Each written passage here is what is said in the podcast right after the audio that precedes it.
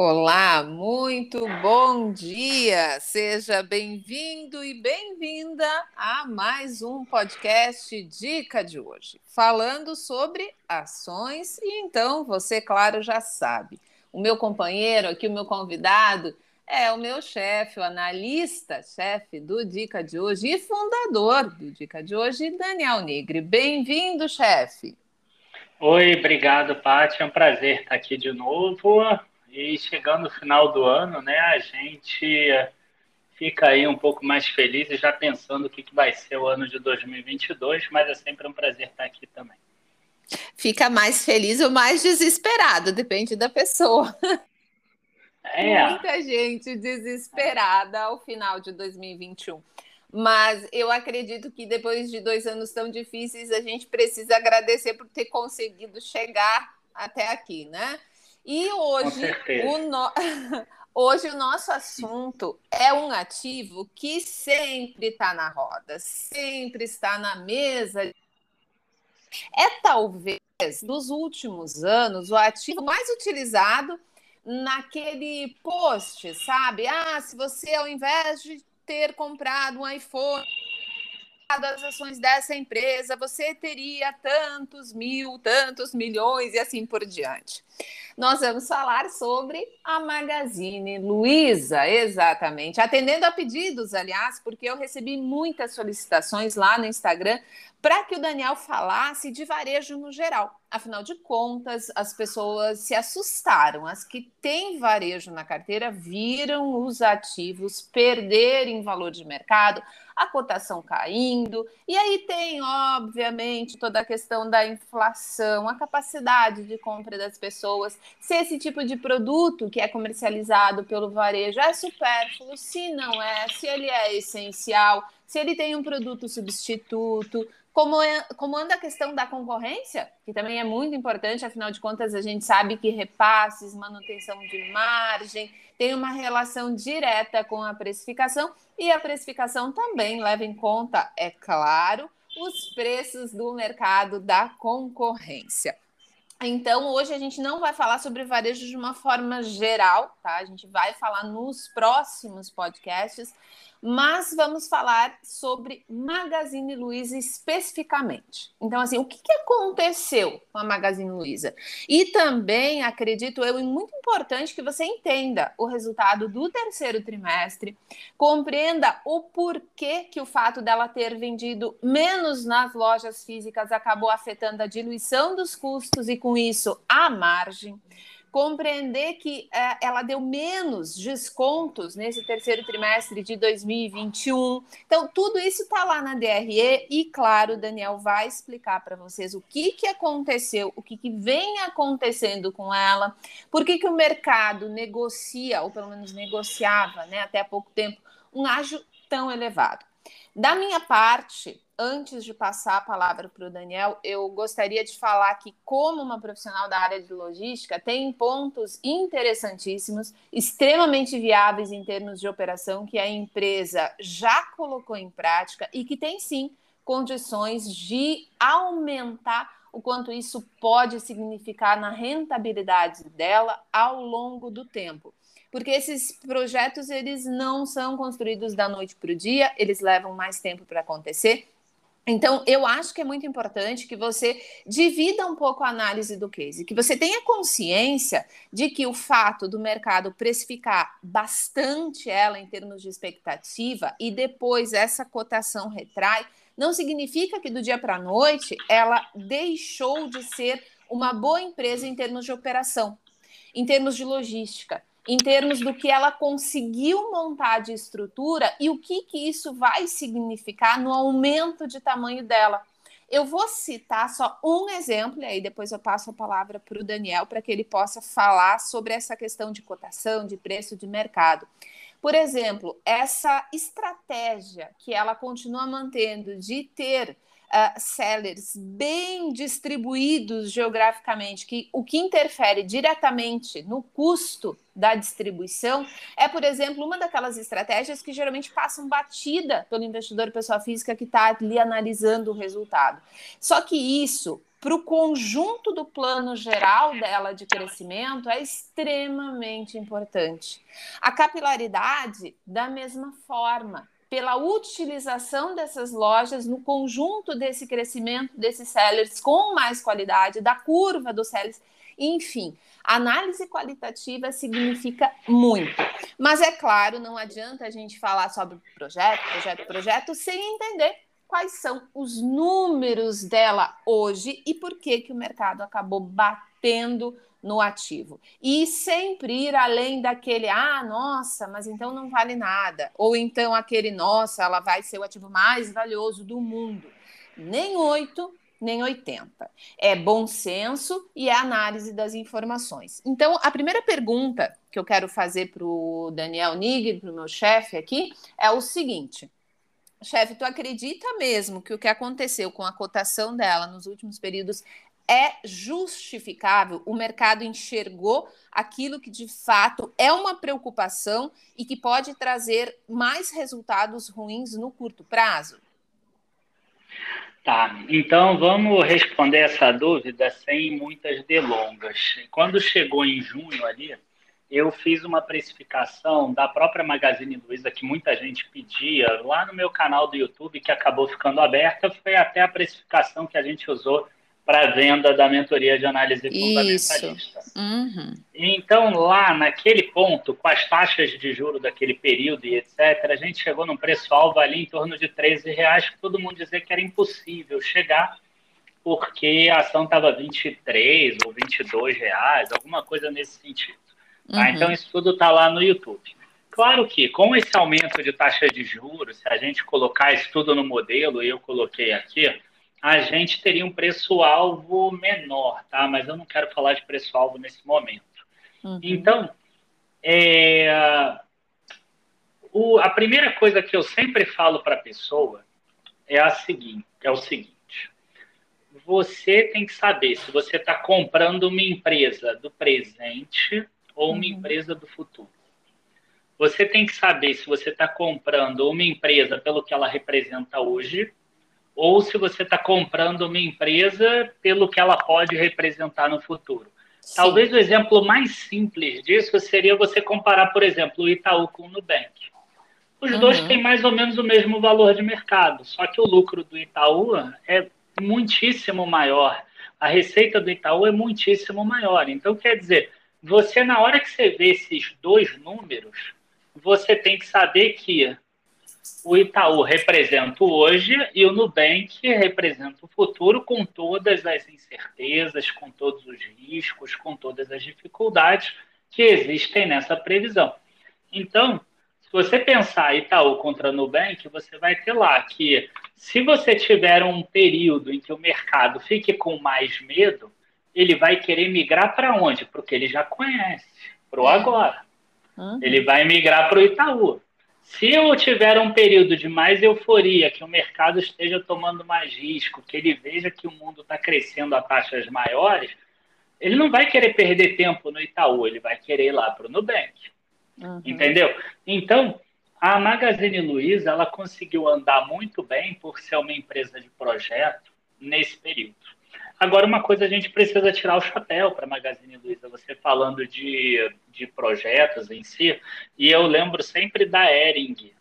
Uhum. Naquele período de 2006 a 2012, 2013, ela teve uma alta espetacular também, subiu 30 mil por cento. A Magazine Sim. Luiza aqui subiu 80 mil nesse período todo. Né? Uhum. Né? Uma coisa que faltou na Ering naquele momento era conseguir é continuar o resultado dela, continuar o projeto dela, modificar o projeto dela, porque os outros copiaram. Uhum. E a Magazine Luiza não teve esse medo.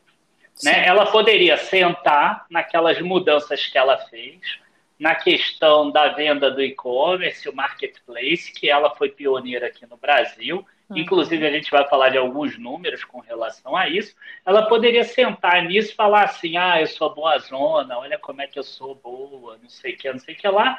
Ela iria talvez surfar um pouco mais de tempo, mas ia chegar um determinado momento que o crescimento dela ia diminuir. Iria acontecer o que aconteceu lá com a, com a Ering na época. A Ering, que hoje em dia nem é mais listada, que foi adquirida por outra empresa. Né? É, poderia pensar até em lojas americanas. Quem não lembra de lojas americanas no final lá da década de 90 até 2003, uhum. 2004, que foi a maior alta da bolsa ali no plano real naquele período, por exemplo. Então, era a mesma coisa. Eles fizeram ali uma mudança de estratégia que conseguiu fazer com que ela tivesse uma vanguarda no varejo naquele período. Então, é muito legal a gente ver histórias do passado. E uma coisa que me chamou a atenção na Magazine Luiza é que ela não se acomodou naquele primeiro turnaround que ela fez, que foi exatamente o que trouxe essa cultura do marketplace e do e-commerce para o brasileiro hoje. Né? A B2W tentou lá atrás com a Americanas e foi um fiasco. E a, e a Magazine Luiza, pegando muita gente ali da B2W que foi despedida, conseguiu fazer aquele primeiro projeto. Mas uhum. ela logo em seguida ela entra num novo projeto, que é esse projeto atual do Super App, do, da loja One Stop Shop, Isso. de você encontrar tudo no app da Magazine Luiza. Então, independente do preço de mercado, a gente tem que tirar o chapéu para uma gestão que sabe que ela não pode se acomodar. Então, isso para mim é muito legal. É, Exatamente. É, parodiando o cara da trainer de ontem, é bacaníssimo. Uhum. É isso que ele falava isso bacaníssimo todos os dias. Inclusive, parabéns pela live de ontem que está lá no portal Smallcats. Obrigada, chefe. E, aliás, sobre isso que tu comentaste, nós escrevemos, quem tiver interesse, se eu não me engano, tá no site aberto do Dica de hoje, materiais sobre a Magazine Luiza, falando justamente. E aí eu não sei se, ou se era sobre a Via Varejo, mas que citávamos a Magazine Luiza, falando justamente sobre esse pioneirismo em relação ao e-commerce, como eram feitas essas vendas né, online, que na verdade nada mais é do que uh, você ter aquelas fitas de vídeo que você colocava e o cliente podia assistir na TV os produtos que você tinha. Mas, enfim, é uma história longa que foi sendo construída, que teve altos e baixos. E isso que o Daniel fala sobre ser uh, uma das principais, ou pelo hum, principais, em relação à, à iniciativa dos laboratórios também aquele laboratório que você contrata pessoas para pensar produtos e soluções. Então, isso é muito importante quando a empresa está inserida no mercado que tem muita concorrência, não apenas interna, mas externa. Você pensar projetos dentro de um cenário macro que você já conhece, adicionando a esse cenário macro que você já conhece, toda a expertise que você tem em relação ao seu público-alvo. Então, quando cita-se, por exemplo, Eric, varejos, um dos problemas foi justamente essa manutenção de mix que atendesse às necessidades daquele público que era de fato consumidor. Porque as empresas muitas vezes acabam, infelizmente, né? Dando passo maior do que a perna. Então, querendo abrir demais o leque, perde-se aquele contato com o público-alvo. Nessa perda de contato, você perde rentabilidade, porque você perde faturamento imediato. Então, isso é muito importante de se dizer no varejo. Ele não é uma cadeia longa, extensa. Os resultados eles aparecem muito mais rápido ali na DRE, no fluxo de caixa. Então, essa iniciativa, e isso eu digo, acredito que quase a própria Marisa teve uma situação dessa também. Exato, e agora está voltando atrás, né? Está tá voltando, voltando atrás. atrás. E para poder de novo se conectar com aquele que é o público-alvo, o público fora não perca a oportunidade de falar isso, que é muito importante que você entenda que a estratégia do negócio ela precisa ser pensada sempre em relação à demanda que já existe e a demanda que pode ser ganha. Então, do que a perna, ele precisa sempre ser pensado e o investimento em tecnologia e inovação. Infelizmente, algumas pessoas pensam que por não ser indústria, não precisa de tecnologia e inovação. Gente, precisa. É. Precisa pensar em novas estratégias, precisa pensar em novas aquisições, precisa pensar se aquela aquisição de fato é. vai agregar valor à tua cadeia ou se apenas manter ela dentro do teu ecossistema seria muito mais eficiente do que você trazer para dentro, ou seja, se você vai verticalizar ou não. Enfim, são é. inúmeras, né, as possibilidades que uma empresa tem e isso é muito importante que se diga. Em tem, relação... gente que acha, hum. tem gente que acha que até hoje o varejo é só você comprar pelo menor preço e vender. Pois é. é. É que isso acaba sendo confundido exatamente por conta dessa, desse espaço de tempo, né? Pelo fator da cadeia não ser muito extensa. Então, é claro, a gente sempre vai falar sobre uma gestão de estoques eficiente, de você ter um giro de estoque adequado à tua realidade de negócio. É. Isso é fundamental. Tu não quanto pode. A CIA, quanto a CIA não está gastando exatamente para correr atrás da Renner e da Guararapes nesse momento, por exemplo? É, exatamente para conseguir né, só correr atrás dessa parte de gestão de estoque. Isso tá exatamente. Tá o tempo todo. E a gestão de estoques, é, ela reflete diretamente no custo desse negócio. Então, imagina assim, você compra grande não tem uma projeção de vendas adequada. Você fica com aquele estoque muito tempo, você vai pagar o fornecedor, mas você não vai receber. Vai comprometer o teu fluxo, o teu equilíbrio. E é claro que a gente viu durante a pandemia muitas empresas, a Via Varejo foi uma delas, que fez grandes estoques porque estava preocupada com a questão da inflação e depois a não condição de repasse, que poderia afetar também a rentabilidade. Mas cada empresa tem uma estratégia em relação a essa gestão de estoques. Inclusive, na live que a gente fez com o Werner da Trigo, falando sobre a Schultz, eu comentei justamente isso, que a Schultz fez uma gestão de estoques muito eficiente durante a pandemia e fez ela ganhar mercado, fez ela ganhar market share. A questão é, ela vai conseguir manter esse market share depois? A gestão de estoque sozinha é suficiente para essa manutenção ou essa desglobalização, né, que acontece durante esse período, aconteceu durante esse período uh, de quebra de cadeia, ela horária? Ou então, será que a gente vai ter problemas com isso? Enfim, e afeta também, é claro, os negócios do varejo. Afinal de contas, a gente sabe que esses varejos que, como o Daniel falou, querem ser aquele case de one-stop shop, ou seja, você vai comprar tudo o que você precisa num único lugar, ele precisa ter essa variedade no portfólio, e essa variedade, ela não é tão simples assim de ser gerenciada, mesmo que seja feito através de sellers mesmo que ela, assim como o Mercado Livre, por exemplo, faça parte da retenção desses estoques dos sellers que têm um maior índice de atividade, justamente para que o prazo de entrega não seja muito extenso. E a gente sabe, eu sou uma, eu não sei como é que é, como é que tu funciona, chefe, mas eu, se eu tiver que escolher entre uma loja que me entrega em dois ou que me entrega em seis dias e a diferença de preço não é gritante, eu sempre vou optar por aquela que entrega mais rápido. Dificilmente a pessoa hoje ela aceita esperar um tempo maior. E isso tem relação direta com a estratégia com os sellers. Então, isso é muito importante de ser entendido nesses cases de varejo. Mas, agora, voltando a falar do terceiro trimestre. Para ti, chefe, o que, que foi mais gritante no terceiro trimestre? Teve alguma coisa que viria diferente, que surpreendeu o mercado? O mercado já esperava por isso? Como é que é a tua visão em relação ao que foi uh, divulgado por ela e a cotação reagindo a esses números? Tá.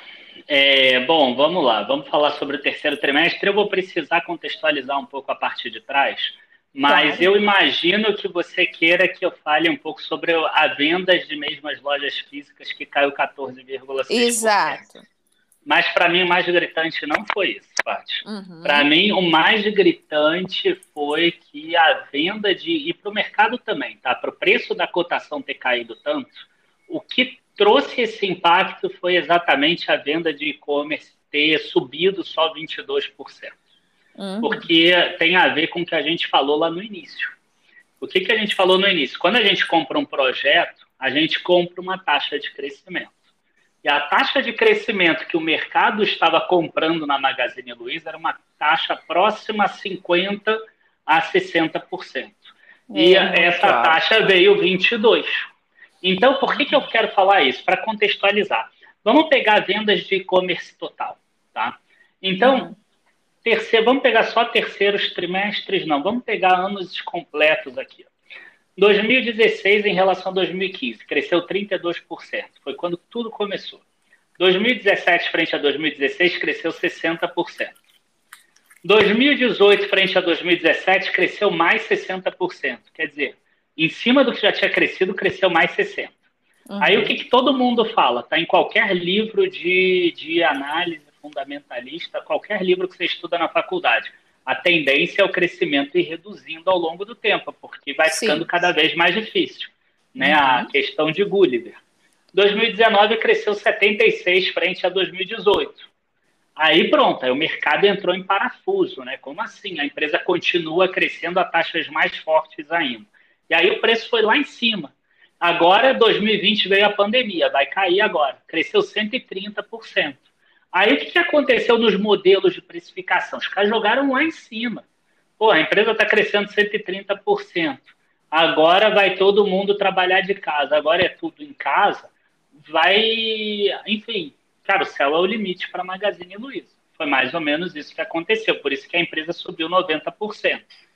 E aí, a gente teve uma questão interessante, porque nos nove meses de 2021 ela ainda está com 50,6%, principalmente por causa do primeiro trimestre. Mas aí o segundo trimestre já vem um crescimento de 46,4%, que já já murchou um pouco uhum. o consumidor, o, o investidor, e agora Sim. o terceiro trimestre só, só, né, entre aspas, né? Porque é. muitas empresas sonhariam em crescer 22%. 22% é. de crescimento. Sendo só 6,7% do 1P, que é aquela venda direta dela. Então, uhum. cara, não dá para pagar um ágio absurdo numa empresa que cresce 1P 6,7%. Uhum. Não dá para pagar um ágio de 50% de crescimento em 20%. E se você pegar Sim. no modelo de precificação e você mudar 50% para 20% de crescimento, cara, provavelmente a queda do preço de uma determinada ação vai girar em torno aí do que ela caiu ou até mais. Sim. Ah, não duvidaria que fosse mais embaixo. Então, para mim, o que chamou mais atenção negativamente em termos de preço é exatamente essa queda do e-commerce. E aí eu preciso ainda contextualizar uma outra coisa uhum. participação do e-commerce nas vendas totais. Tá? Mesmo uhum. sabendo que o e-commerce tem uma margem talvez um pouquinho menor, Sim. tanto que a empresa em 2016 ela tinha margem bruta lá na casa de 30%, e se a gente pegar até o segundo trimestre de 2021, ela cai para uma margem entre 25% e 26%. Por Exatamente. Exemplo, tá? Então, se você pegar, por exemplo, ó, primeiro trimestre de 2026, ela tinha uma participação do e-commerce de 22,4%. No uhum. final daquele ano, 24%. No final de 2017, 30%. No final de 2018, o e-commerce já representava 35%. Aí, somando com o 3P, que já tinha base de comparação com 2017, quando ele começou. O 3P é a venda do marketplace, tá, pessoal? São esses Isso. sellers e não a venda direta. 45% em 2019, 65% em 2020, mas aí teve o impacto da pandemia, e uhum. agora no terceiro trimestre, 72%.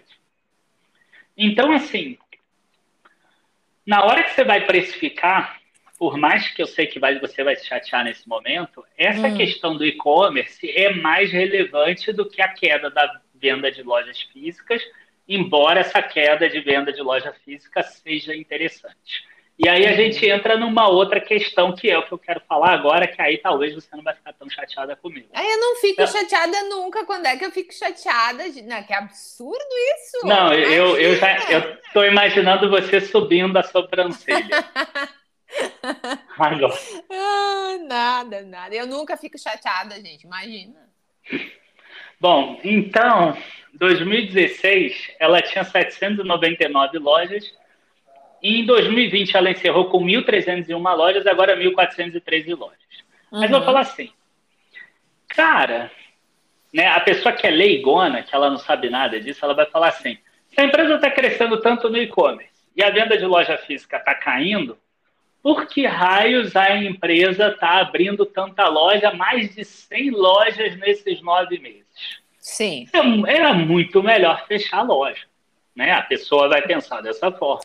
Uhum. Só que aí é que você se engana. Se, se engana. É, você se ferra. Porque o, a loja física hoje em dia ela não é uma loja física separada do resto. Exato. Né? É a questão da omnicanalidade, é a questão de tudo está conectado. A é loja física ela é importante para a venda do e-commerce, assim como o, a loja física também traz venda para o próprio e-commerce, né? Então você pode Sim. comprar alguma coisa online no Infinite ou ali dentro da loja física. Você pode pedir em casa e retirar nas lojas. Enfim, você pode fazer uma infinidade de questões. Tem gente dentro da loja física vendendo por WhatsApp que vai entrar lá no e-commerce. E, é, e basta ela entrar serve numa com... loja, né? Basta entrar numa loja da Magazine Luiza para ver a diferença, principalmente em relação aos pares mais próximos. Então, assim, reduziu absurdamente a quantidade de mercadorias expostas. Então, são só coisas bem menores que você identifica como aquela necessidade de consumo imediata. E, claro, aqueles produtos que entende-se que chama cliente, exatamente aquilo que o Daniel falou. Então, uh, se você uh, não acredita ou acha que isso não é realidade, entra numa loja e depois entra numa é. loja da Via Varejo, por exemplo, aí tu vai perceber a diferença. ah, gente. Bom, é, uma coisa que não, achei sacanagem você comparar, porque é igual, sei lá, comparar o Barcelona com Bangu, sei lá. Ah, mas é Desculpa é se tiver alguém que seja Bangu aqui que esteja assistindo a gente. Eu tentei pegar um time bem fora aí de, de roda. E, eu sabe o que eu queria que você falasse sobre isso, que você vai saber falar com muito mais propriedade do que eu? A uhum. necessidade hum. das lojas físicas como um hub de entrega do last mile, para que uhum. a empresa consiga fazer essa entrega em três, quatro horas que ela está conseguindo em vários lugares. Inclusive, a, a empresa viu a necessidade, por exemplo, dela entrar no Rio de Janeiro esse ano, que era um lugar que ela não tinha loja, exatamente para que ela conseguisse fazer essa entrega né, num período, uhum. num prazo bastante curto. Então, eu acho que isso aí você vai conseguir falar com muito mais propriedade do que eu. Uhum. É, esse é um ponto importantíssimo, porque compreender que capilaridade é fundamental para a estratégia de alguns negócios, e isso, gente, vocês podem também levar para análise de banco. Capilaridade é muito importante. Capilaridade não significa que eternamente você vai precisar estender a sua rede. Os bancos fizeram enxugamento de rede, mas isso não significa que eles reduziram a ponto de a capilaridade não ser mais significativa na decisão de estratégia. E o mesmo vale para essas lojas físicas. Então, o que, que acontece? Quando você pensa um imóvel, né? Quando você tem uma utilização para um imóvel, não necessariamente ele precisa ficar restrito. E é isso que esses varejos entenderam. Se eu tenho que entregar num tempo menor e se eu tenho um custo de distribuição, eu tenho que pensar em duas pontas. Primeiro, eu preciso pensar onde essa mercadoria vai estar, e o segundo, qual seria a estratégia mais eficiente em termos de custo para fazer uma roteirização e uma distribuição que não impacte tanto naquilo que é tão definitivo na escolha do cliente quando o preço do produto é parecido, que é o frete. A maior parte das empresas hoje não destaca mais lá o valor do frete, a não ser em casos muito específicos. Normalmente, a partir de um determinado valor, o frete já é grátis. Então, tudo isso são estratégias logísticas pensadas para o melhoramento da prestação de serviço e também para vencer a concorrência próxima. Uh, eu não sei como é aí na cidade onde vocês moram, mas, por exemplo, onde eu conheço, geralmente você tem um, avenidas principais, e nessas avenidas principais vocês têm uma quantidade maior de lojas, não apenas uma avenida, mas nas avenidas principais vocês têm quantidade de lojas concorrentes que geralmente ficam próximas. Então, nesse caso, a capilaridade ela vai ajudar você a manter um nível de estoque que já vem com uh, um estudo prévio de uma quantidade que seja uh, suficiente, digamos assim, para que não exista falta, mas que também não exista sobra de estoque, e caso exista necessidade, você tenha outros pontos próximos de suprimento. Então, esse é um ponto essencial.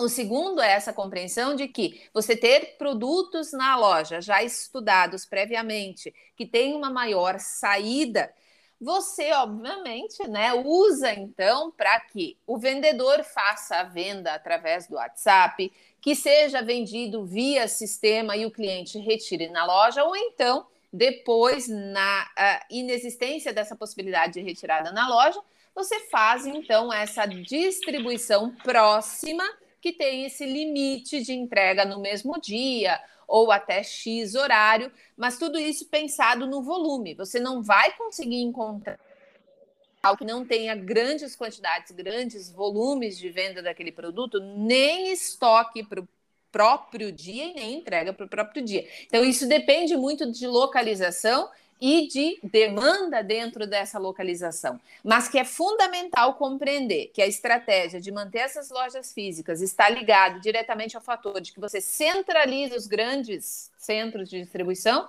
que você faz então uma distribuição adequada para esses pontos de loja física já com esse estudo prévio, analisando quais são os produtos que vendem mais em determinados locais e que precisam ter um ponto de estoque específico.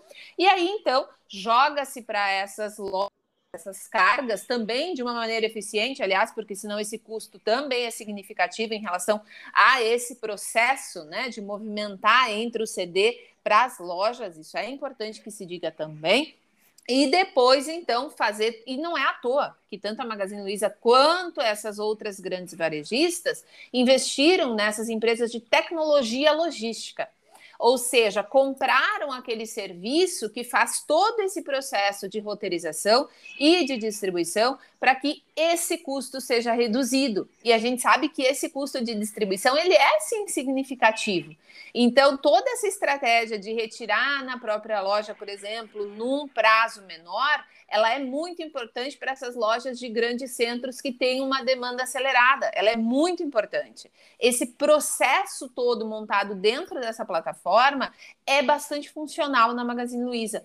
Operacionalmente falando, e de novo, o analista de mercado aqui é o chefe, né? Eu sou analista de negócio. Então, analisando a operação, não tem como você negar que ela caminhou por todas as etapas e por todos os ciclos muito bem. O fato do mercado ter precificado ela como uma empresa queria conseguir manter esse percentual de crescimento por muito tempo, aí é problema do mercado.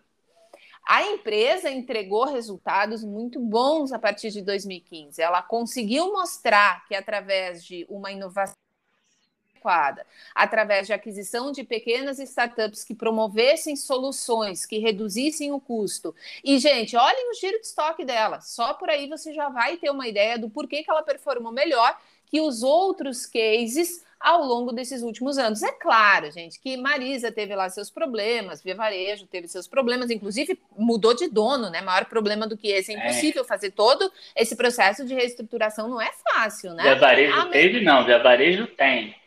É, exato. A própria Americanas com a B2W nesse projeto de Americanas Mundo, pela segunda vez, não tá dando certo. No meu ponto de vista, eu não consigo ver aquela operação saindo, não pelo menos no curto prazo. E olha que eu gosto muito da ah, operação ah, mas, da B2W. Gosto mas muito. na minha visão, reduziu bem a distância dela entre Sim. a Americanas e a Magazine Luiza, reduziu bem com até com os dados dela aberto aqui, a gente Ela vai falar um pouquinho melhorando. sobre concorrência. E tu Americanas sabe... e, e, eu queria falar depois do Mercado Livre também. Também, também, vamos porque falar. Porque é uma forma diferente de operação e que necessita muito menos estoque, né? Então Sim. acaba que o Mercado Livre acaba saindo na, na vantagem em relação é, e... a essas outras empresas.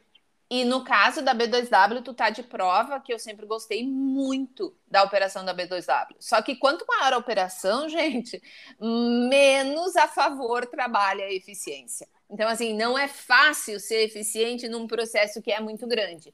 Demanda, sim, um trabalho de tecnologia e de investimento grande para a execução ser perfeita. Eu gosto muito da operação da B2W.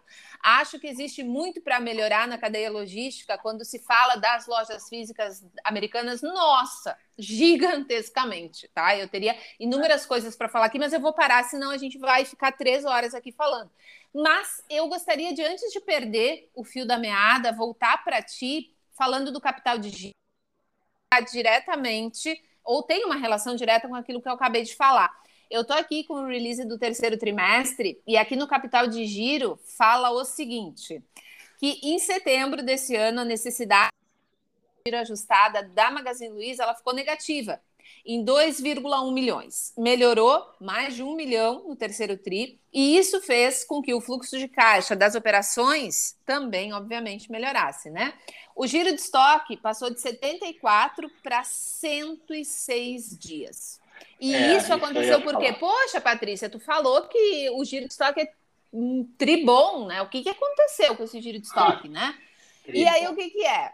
principalmente reforço dos estoques diante da expectativa de vendas para o quarto tri. Ou seja, ela se reforçou de estoque no terceiro trimestre, porque ela acredita que o Black Friday e o final do ano iriam necessitar de mais produtos, e aí entra aquela questão da inflação básica, né? Dessa reposição de preço, é, de todo o ecossistema com o fornecedor em relação à margem, enfim, aí também a conversa é um pouco maior, é, enfim, é um pouco mais difícil porque entra questões técnicas de precificação.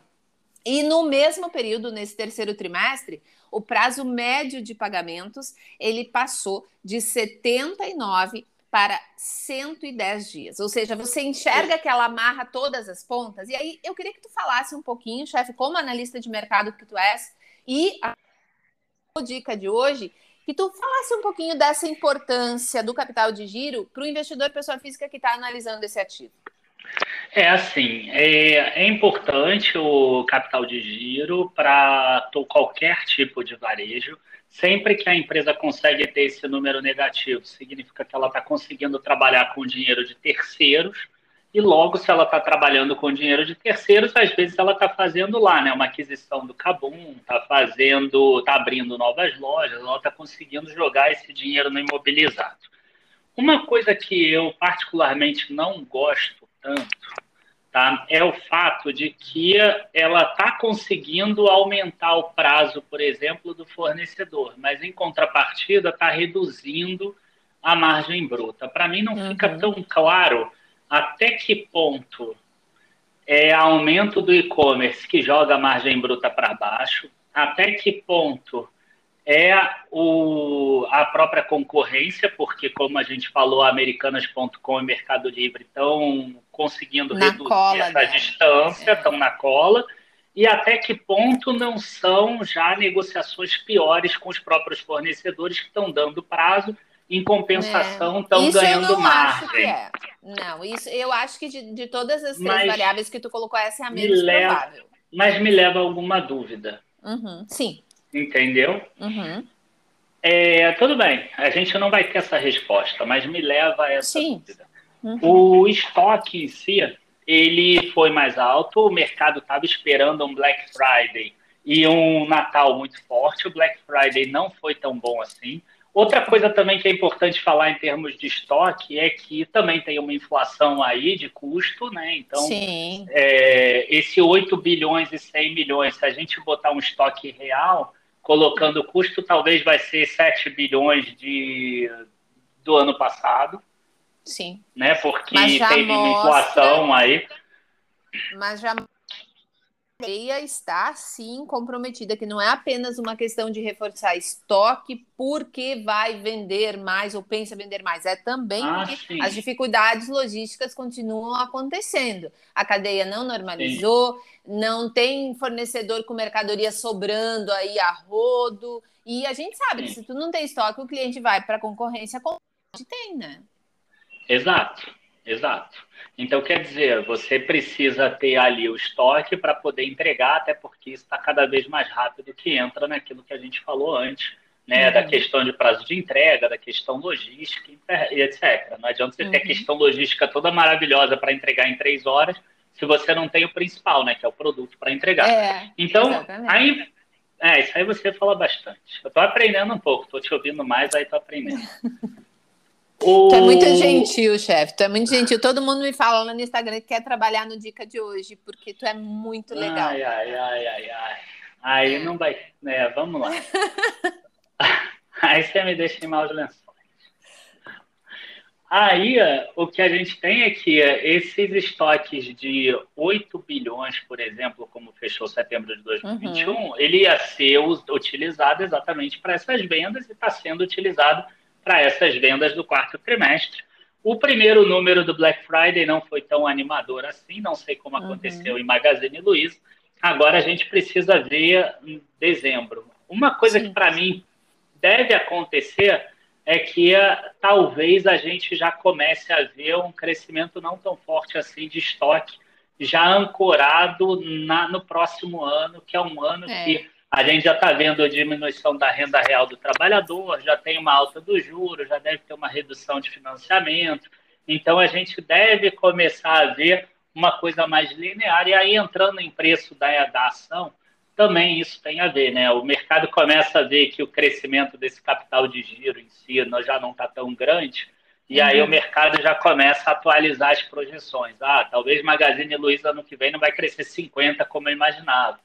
Vai crescer somando tudo só 10, então o preço cai, entendeu? Uhum. E aí vamos ver 2023, mas eu prefiro não comprar agora esse risco, eu prefiro esperar mais um pouco para ver como vai estar tá e tudo ficar mais claro. Então, isso está uhum. acontecendo bastante na Magazine Luiza. É, posso entrar já falar um pouco de Mercado Livre? Que eu acho é claro, por favor.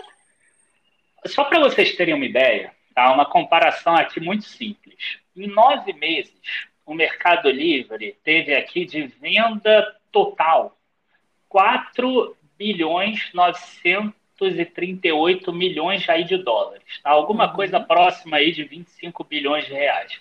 Desse total, uns 87, 86% aqui fazendo de cabeça foi de venda de serviços e só 13 ou 14% foram vendas de produtos. Uhum. Como é que funciona o Mercado Livre? O Mercado Livre é praticamente o marketplace da Magazine Luiza, que é o 3P. Uhum. Né? Então, é a Magazine Luiza quando ela ganha aquele valor dos sellers. Quer dizer, a Magazine Luiza tem um aplicativo que os sellers colocam lá e eles podem vender. E com isso, cada venda que é feita, eles pagam um valor para a Magazine Luiza, da mesma forma que eles também podem dispor dos produtos dele lá no Mercado Livre e cada venda que faz é vendido pelo Mercado Livre. Uhum. O fato deles só terem 572 milhões dos 4 bilhões e 900 milhões de venda em produtos faz uhum. com que o estoque do, o estoque do Mercado Livre, a inventory aqui, em setembro de 2021, seja 226 milhões de dólares. Quer dizer, uhum. isso dá 1,4 bilhão de reais. A gente estava falando de uma Magazine Luiza com uhum. receita de 10 bilhões de reais em um trimestre. Uhum. Em um trimestre? Acho que sim. Em um trimestre e um estoque de 8 bilhões. Sim. E a, né, e a gente está falando de um mercado livre com um estoque só de 1,4 bilhão de reais.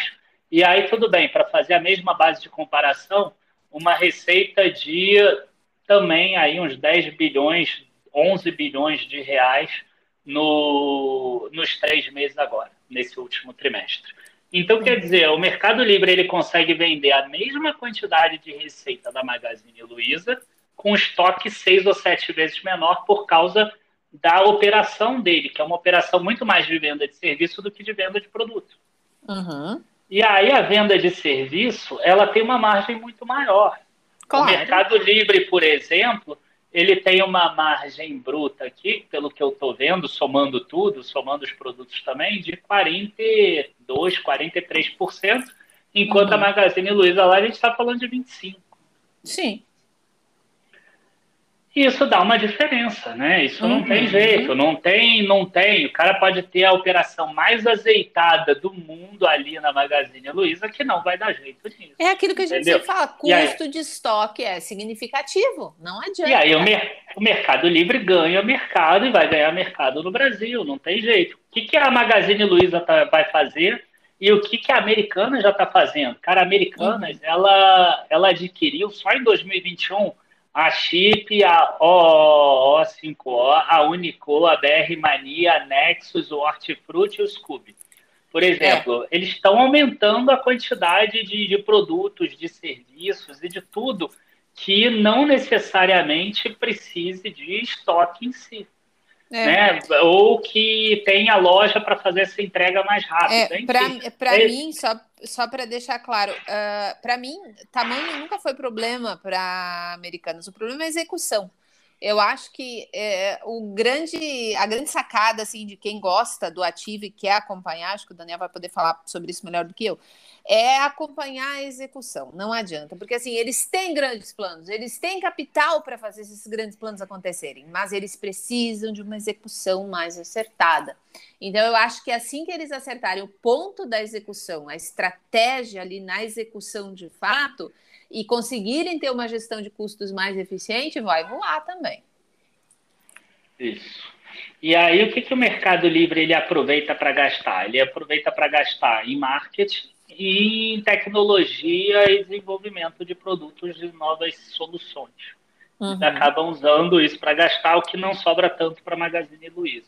Então, assim, é, na minha visão, esse Black Friday mostrou que as empresas de fora elas agora elas estão conseguindo entrar com mais força aqui no Brasil, tá? E não uhum. vou falar só de Mercado Livre, tem outras aí que você sabe é, bem. Antes, antes de tu falar sobre as outras, quando tu terminar o teu comentário, eu quero explicar só uma coisa rápida sobre o Mercado Livre para quem ainda não conhece muito bem o funcionamento. Então fala. Tá, é assim, ó, gente. Não é que o Mercado Livre ele não tenha estrutura logística, tá? A gente não pode confundir o fato de não ter grande quantidade de estoque com não ter estrutura logística. Isso é muito importante que se diga. Então, o Mercado Livre ele tem centros de distribuição, tá, gente? Ele tem, só que ele não tem vários centros de distribuição. Ele tem grandes centros de distribuição centralizados e ele tem ponto físico de depósito de produto. Então são duas coisas diferentes, tá? Tu tem os grandes centros e tu tem os pontos físicos que servem como depósito. E aí, obviamente, que o que, que ele fez? É isso que o Daniel falou de aumentar o serviço prestado. Ele aumentou a malha logística dele, inclusive fazendo a aquisição de veículos para que possa então fazer essa própria entrega, essa entrega maior. E aí é importante que se diga para vocês terem uma ideia do quanto isso significa em números. Basicamente, a divisão de logística do Mercado Livre é responsável por entregar cerca de, e eu vou colocar aqui média porque varia, tá, entre os trimestres, mas uma média aí de 85, 88% de todos os produtos que são enviados, né, são através do mercado envios. E esse e aqui a gente está falando, gente, de fulfillment, tá? Quem acompanha os nossos materiais lá no Dica de hoje sabe já, porque a gente escreveu por diversas vezes o que, que é isso, tá? Então, é um depósito exclusivo que você tem dedicado justamente a esse estoque para quê?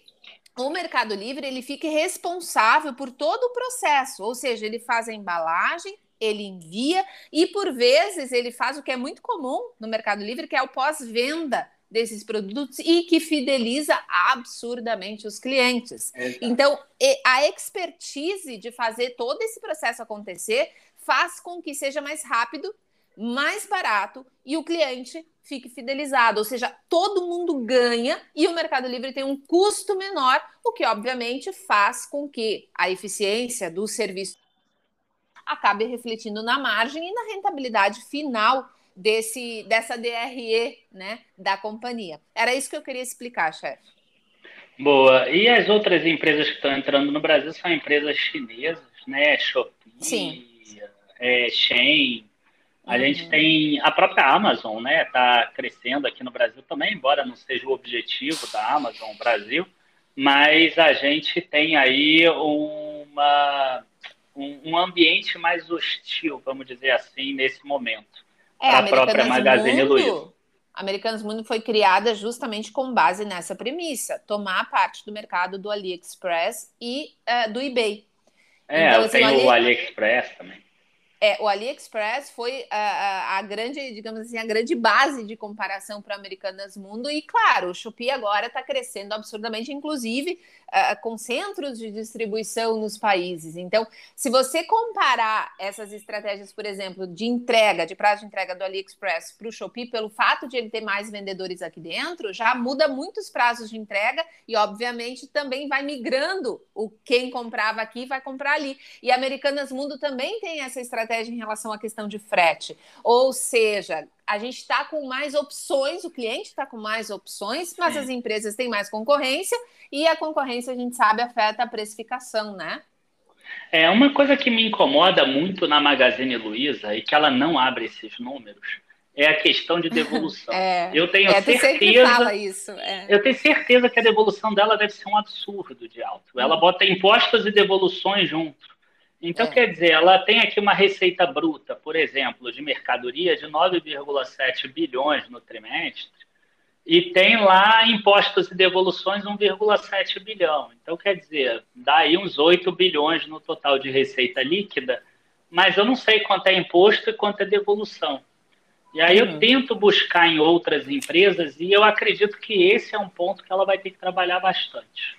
Eu, uhum. Na minha visão, esse é um ponto que ela deve ser bem ineficiente, por isso ela não abre os números, mas uhum. ela vai precisar trabalhar isso para não para não não ter problema, né? A gente sabe que hoje em dia o pós-vendas ele é tão importante quanto a venda. Sim. E, e a questão de logística reversa também, né? Do enfim, a gente está vendo já empresas aí saindo um pouquinho. Por exemplo, uhum. a, a Renner agora aqui no, no Rio de a Janeiro. A Renner é ela vai xodó, abrir, né, chefe? Ela vai abrir uma loja de economia circular, por exemplo. Ela comprou é, eu, lá repassa. Eu sou fã de carteirinha, eu adoro a Renner, acho o case espetacular. Eu sou fã número Porque não é preço, né? Não, absolutamente não. Com operação. É com a parte Isso. logística, com os processos da empresa. Então, esse pós-vendas também vai fazer diferença. A empresa não ter muito devolução. Porque você uhum. pede um produto, aí você manda voltar, são dois custos né, para a empresa. Então, tem, tem algumas questões também aí no meio. E que eu acho tá uhum. que está afetando margem também. Isso, isso sempre me incomodou na Magazine Luiza. Bom, Agora, Agora, tem alguns, algumas perguntas que eu considero bastante importantes, e aí uh, tu pode responder de uma forma mais objetiva ou mais longa. Fica a teu critério, afinal, o podcast é teu, a empresa é tua, né? A, é, tu faz Entendi. o que tu quiser, tu sabe. Vamos lá. Eu entendi que você quer bater o recorde de novo da, do é... podcast. Não, não, não precisa ah. ser isso, não precisa. Olha só, primeira pergunta que eu quero te fazer, ela é bem direta e bem objetiva, tá? Hoje, tá. a Magazine Luiza com a queda recente de cotação dos últimos dias, ela se tornou de fato elegível, mas veja bem, considerando que o ano que vem não vai ser um ano tão fácil para o varejo, devido justamente à inflação e o fato de ser produtos substituíveis que estão sendo comercializados por essas empresas, mesmo considerando que ela tem aumentado o mix e colocado produtos com médio menor, o que em tese faria acontecer um ganho de escala aí no processo? Bom, vamos tentar ser pragmático e pensar apenas números, né? Hoje, uhum. mesmo com toda a queda, ela ainda trabalha com preço valor patrimonial de 3,9 vezes. Se a gente olhar algumas outras líderes, não estou dizendo que ela é exatamente líder, mas de que, que o mercado gosta, né? Empresas uhum. queridinhas aí do mercado, se a gente pegar, por exemplo, a Arezo trabalha com 4,82. Né? Uhum. A Natura, hoje em dia, eu não sei se ela é tão queridinha assim.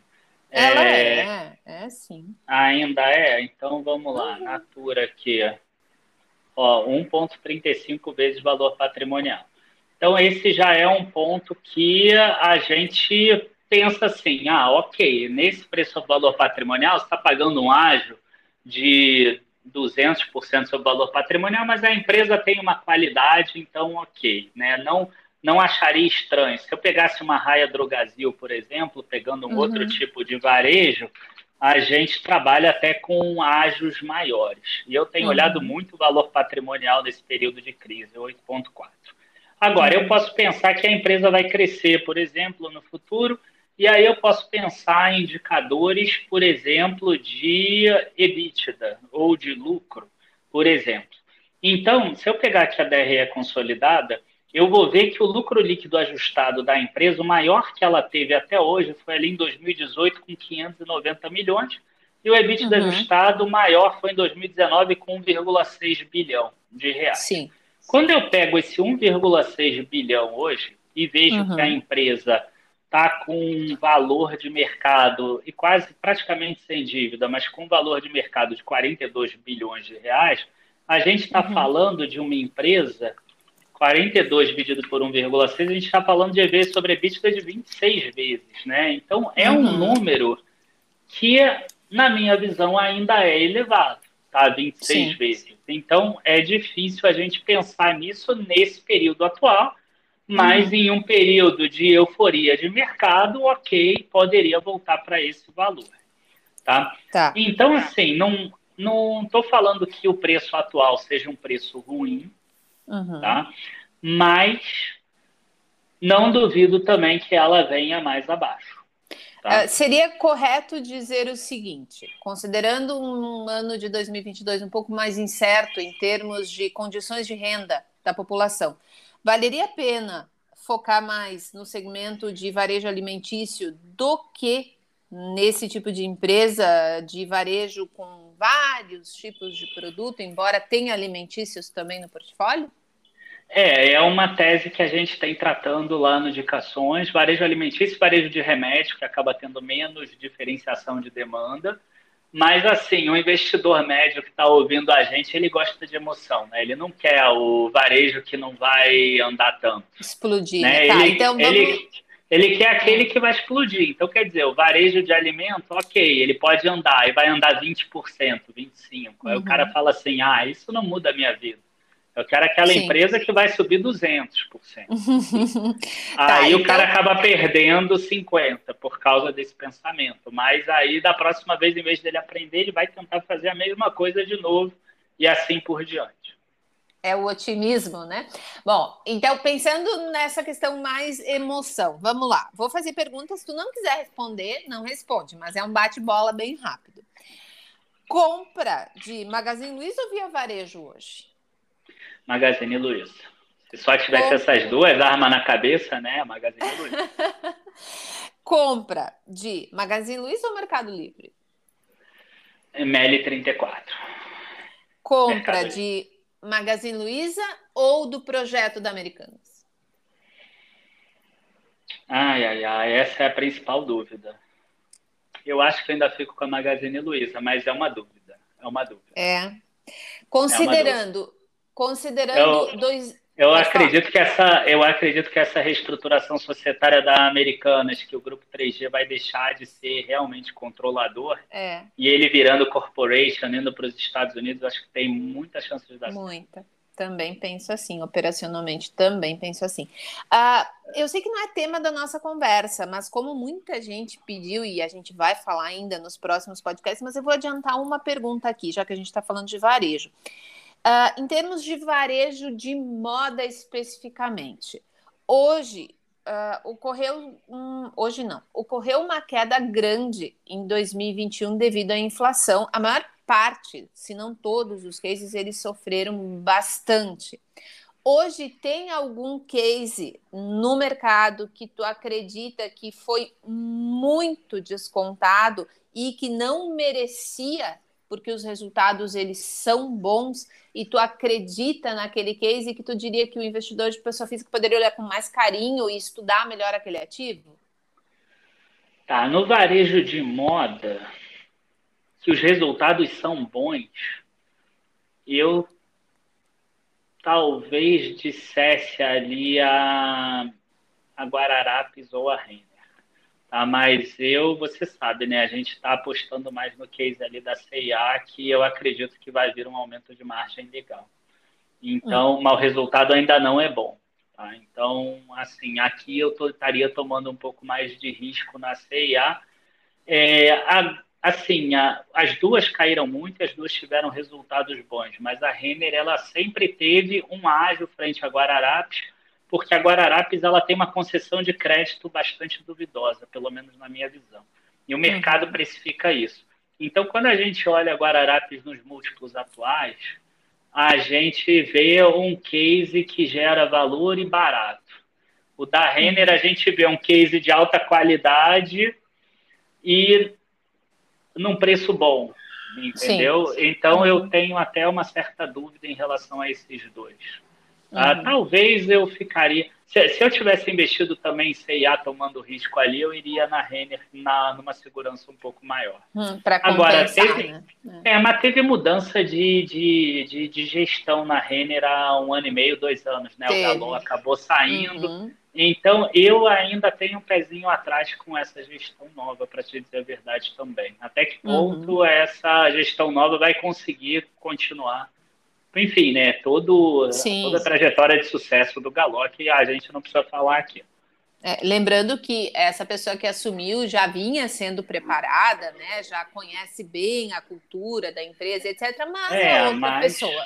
Né? Mas aí é, o Cândido Bracher lá no Itaú também tinha, estava preparado sim. e ficou dois anos lá e foi a época que o Itaú não conseguiu entregar praticamente nada. É, é, foi o eu... final de 19, 20 e o início de 21. Exatamente. E aí eu lembro até, e aí você tá de novo a hoje, né, nessa parceria do Dica de hoje com o portal Small Caps, falando da Priner, eu fiz muita questão de falar sobre o currículo dos gestores, exatamente porque é importante que você conheça quem decide os rumos do negócio onde você está colocando o seu dinheiro. Afinal de contas, claro, existe conselho, existe, ninguém decide sozinho numa empresa, né? Mas sempre existe aquele foco, a cabeça principal, né, que orienta, que guia, enfim muito importante sempre conhecer a gestão dos negócios. Chefe, para finalizar, né, a nossa conversa, então. Considerando, uhum. eu já conheço a tua visão para 2022, o assinante do Dica de hoje também já conhece, afinal de contas, o relatório que saiu no sábado explicou toda a tese né, do, do nosso analista-chefe para 2022. Uh, se você é assinante ainda não leu, leia. Né? Ele tem também o áudio lá, que eu tenho o prazer, a honra de gravar as palavras do chefe lá, para que o assinante possa ler e também ouvir, né? Uh, mas tu gostaria de falar um pouquinho, para finalizar a nossa conversa, sobre os cuidados que a pessoa precisa ter ao investir em varejo, em um momento onde a inflação não dá grandes sinais de estabilização e de recuo? Bom, a famosa voz do chefe, né? É. Adoro.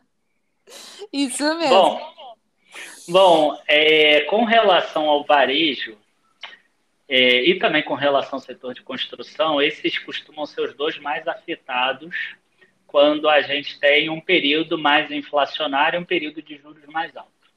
Né? A gente vê que esses são os dois setores que as pessoas elas fazem compra a partir de financiamento. Né? Então, uhum. você tem lá o financiamento imobiliário, você tem o financiamento da casa, do, do da, das compras de varejo. Não à toa, a CIA pagou agora 420 milhões lá para para Bradescard, por exemplo, para poder colocar o CIA Pay. Né? Então, é. ela cortou, um, cortou um, negócio que ela tinha com um o Bradesco umbilical. há 10 anos, porque ela quer entrar nesse mercado de concessão de crédito. Não à toa o Carrefour tem lá o Banco Carrefour e o Banco, o banco Carrefour, que tem o cartão Atacadão e o cartão Carrefour, e tem uma carteira de crédito hoje do tamanho da carteira do Banco Inter, por exemplo. Uhum. Né, de 13, Ela 14 é maior... bilhões de reais. Ela é a maior Oi? sem ser banco, né? É a maior é, carteira. É a maior carteira sem ser banco. Sim, uhum. sim, sim. É, mas é banco, né? Porque é banco Carrefour hoje em dia. Ele, todo mundo está virando banco. É. Né, o, a própria empresa aí da Guararapes já virou banco, a da Renner está virando banco, enfim. Esse CIAP uhum. talvez no futuro vai virar banco também, todo mundo está virando banco. É. Então. Eu quero virar é... banco também. Ah, falta só alguns bilhões. É. A não ser que você faça esses bancos digitais que só consomem caixa, mas aí precisa ter gente para colocar dinheiro. Jogar na mega da virada, ganhar e, e ser um banco ganhar sozinho, né? Para se é virar claro. banco tem que ser, tem que ganhar sozinho. O... Cara, eu nem lembro mais o que você perguntou. da questão dos bancos, dos varejos, que todo mundo é banco agora, e como a inflação né, afeta tanto ah, o setor de imóveis quanto o varejo.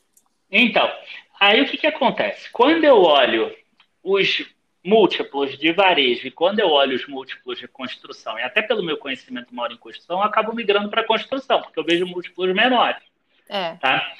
Agora, é, varejo, tem varejo interessante, com múltiplos muito baixos, mas você não pode pensar num horizonte de 12 ou até de 18 meses. Você deve pensar num horizonte maior.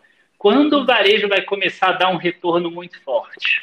ele vai dar um retorno muito forte quando a gente estiver no final do ciclo da alta de juros, quando tiver uma uhum. estabilidade, uhum. quando a gente vira uma inflação em queda. Se a gente vir aí uma queda do preço da gasolina, se a gente vir queda de preço de commodities, se a gente vir um dólar mais baixo, quem uhum. sabe a inflação não vai para o centro da meta mais rápido e quem sabe até no ano que vem a gente não consiga ter uma redução da taxa de juros. Né? O uhum. início do, da, da, queda da gasolina aí já apareceu aí, uma queda de 3%. Parece Sim. pouco, mas já vai impactar 0,16 lá no IPCA no mês que vem. Já é uhum. é alguma coisa. Talvez uhum. a gente já baixe aí do 0,95 para o 0,70, talvez.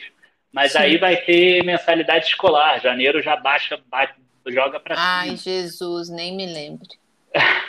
É. também tem a ceia de Natal, não tem problema. Aí os preços já sobem também. Enfim, ai, ai. Então, hum. a gente vai ter uma inflação que ela segue alta, pelo menos nesse primeiro semestre. Mas se a gente tiver uma ajuda aí dessas questões, pode ser que ela convirja para a meta. E aí ela convergindo para a meta, tendo uma sinalização que pode cair no final do ano, o varejo acaba subindo mais rápido, a construção acaba subindo mais rápido, até porque a gente passa a ter uma visão um pouco melhor. Tá? Uhum. Um outro dado que eu olharia com calma também é a parte de concessão de crédito e inadimplência. É. Ah, provavelmente a gente, a gente já está numa concessão de crédito muito alta. Uhum. Hoje o crédito no Brasil já está em 53, 54% do PIB, pelos números que eu peguei da Febraban e do próprio IBGE. Esse número já é um número alto. Tá? Se eu pegar lá aquele boom lá de 2011, 12, 13, 14, que tinha muita concessão de crédito, estava mais uhum. ou menos nesse patamar. Então Sim. já é um patamar complicado e a gente e seria até plausível a gente pensar uma redução disso. Então eu uhum. vejo um 2022 mais complicado para o varejo ele é bom para aquela pessoa que pensa em acumular. Né? Ah, eu vou acumular muita ação de varejo, aí daqui a dois anos, três anos, quando já tiver a taxa de juros lá embaixo, eu vou fazer muito dinheiro. Beleza. Essa pessoa eu acho que está com o pensamento certo. Tá? Eu não vejo uma pessoa, por exemplo, comprando Guararapes ou loja Renner, por exemplo, é, e perder dinheiro, por exemplo. Né? Guararapes no valor patrimonial a 10 vezes lucro, uhum. por exemplo. Acho difícil uma pessoa comprar em dois anos perder dinheiro se o Brasil não virar uma Argentina da vida, que eu não imagino que vai virar. É mais ou menos esse o racional. Comprar varejo e construção só se você tiver dois ou três anos de prazo. Muito bem. Vamos encerrar a nossa conversa por aqui. Chefe, tu quer se despedir dos nossos ouvintes? Bom, despedir é desejar Feliz Natal para todo mundo, boas festas e que vocês, enfim, né, tenham conseguido passar esse ano bem de investimento, um ano que talvez tenha sido difícil para quem gosta de olhar muito patrimônio, mas que foi muito bom e foi muito interessante para quem olha rendimento pingando na conta as empresas tiveram lucros maiores, as empresas pagaram bastante dividendo, e eu achei um ano bastante interessante nesse sentido, até porque esse é o melhor dos mundos, né? E, uh, preço caindo e lucro subindo, até porque a gente consegue fazer um reinvestimento muito mais adequado desses dividendos. Então, que 2022 seja até uma continuação de 2021, eu gosto muito disso. Mas a ah, gente ah, volta na semana que vem, chefe. A gente volta na semana que vem, né? Só Feliz Natal. Ah, é verdade. A gente volta. Feliz Natal, verdade. Feliz Natal. Só Feliz Natal, então. Que o Papai Noel apareça aí para todo mundo e que traga o presente da parte da Mega da Virada. Amém, Jesus. Não Amém. esquece de lembrar dos amigos, né? Claro, aí vão ser vários sócios no meu banco para ele ficar maior, né? Gente, Boa. então assim, muito obrigada pela companhia. Lembrando que, como eu disse agora, a gente volta na semana que vem. E, aliás, vamos lembrar também que tanto nessa semana quanto na semana que vem, eu vou fazer com o chefe o podcast de ações, mas também de fundos imobiliários, porque o Egbert está de férias e o chefe vai assumir, então uh, o lugar do Egbert fazendo o podcast de fundos imobiliários. Muito obrigada pela companhia. Eu espero que você tenha uma ótima semana. Feliz Natal e nos vemos no próximo podcast. Um abraço.